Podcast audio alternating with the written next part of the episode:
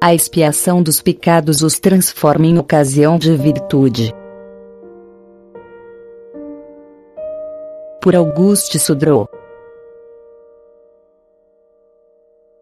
O arrependimento basta para alcançarmos o perdão dos pecados que tivermos cometido. Mas eles também acarretaram perdas de graças preciosas. É por isso que precisamos pedir a graça de reparar as nossas faltas e nos esforçar por expiá-las. O que torna a expiação mais necessária ainda é que, sem ela, não somente deveremos lamentar a perda das graças passadas, como também a privação de preciosas graças futuras que Deus nos tinha destinado se tivéssemos sido fiéis. O Deus de toda a santidade se encanta com a pureza da alma humana. Por isso, ele derrama suas graças na alma em proporção de sua pureza. Ora, as faltas não reparadas deixam vestígios na alma, tornam a alma menos bela e menos agradável aos olhos de Deus.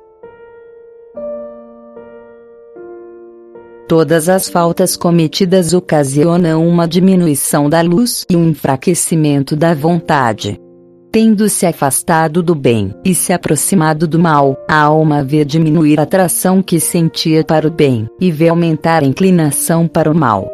Pela simples reprovação das faltas cometidas, a inteligência recupera parte de suas luzes e a vontade parte de sua atração para a virtude.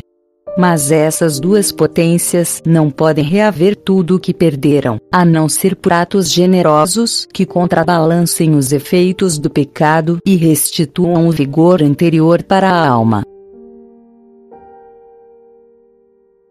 A expiação torna a Deus mais favorável, atrai graças muito mais poderosas, afasta os obstáculos que o pecado deixara na alma e que impediriam a prática das virtudes perfeitas.